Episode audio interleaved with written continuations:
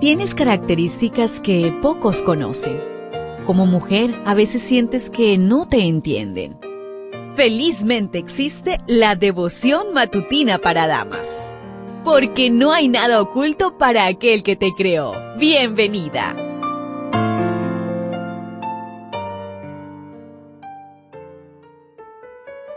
Gracias querida amiga, querido amigo por darte cita nuevamente aquí en la matinal de mujeres. Qué bendiciones saber que el Señor nos regala un nuevo día, un nuevo día para mejorar nuestras acciones, un nuevo día para demostrar que somos sus hijos. Hoy la meditación trae por título Entre dos temores. Proverbios 3:25.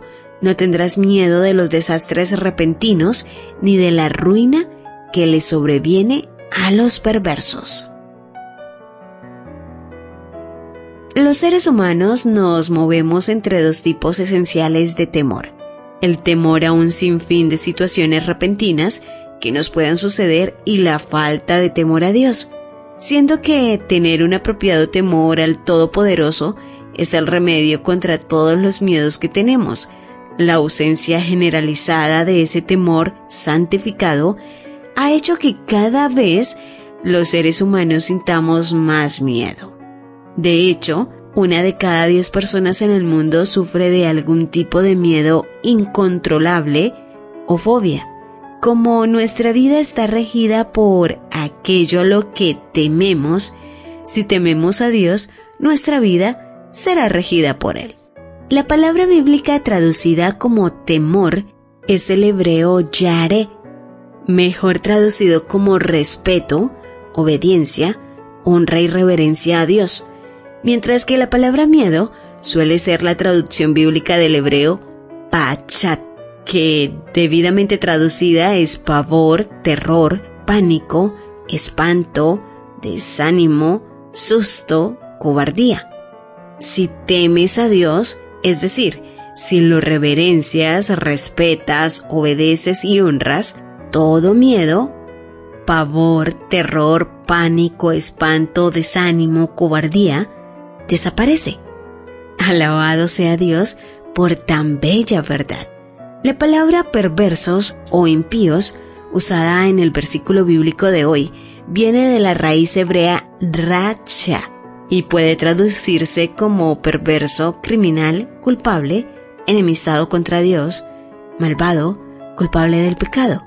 Podría referirse a la persona que ha sido herida o abusada y como resultado se ha vuelto insensible al dolor ajeno y se enemista con Dios. Por eso es saludable no tomar la actitud de otros en forma personal. Es mejor ser compasiva y empática con ellos, pues ellos tendrán que enfrentar en su vida las consecuencias de sus actitudes y decisiones. ¿Estás divagando hoy entre dos temores? En el libro El Ministerio de Curación, en la página 48 nos dice, cualesquiera que sean tus angustias y pruebas, exponlas al Señor.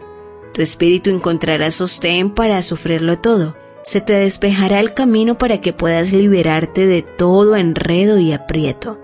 Cuanto más débil y desamparado te sientas, más fuerte serás con su ayuda. Cuanto más pesadas sean tus cargas, más dulce y benéfico será tu descanso al echarlas sobre aquel que se ofrece a llevarlas a ti. Es nuestro privilegio descansar en su amor y decir, en Él confiaré, pues dio su vida por mí. ¿Lo ves? ¿Te das cuenta? Tu creador tiene el manual perfecto de tu estructura femenina. La devoción matutina para damas vuelve mañana. Gracias a Canaan Seventh Day Adventist Church and DR Ministries.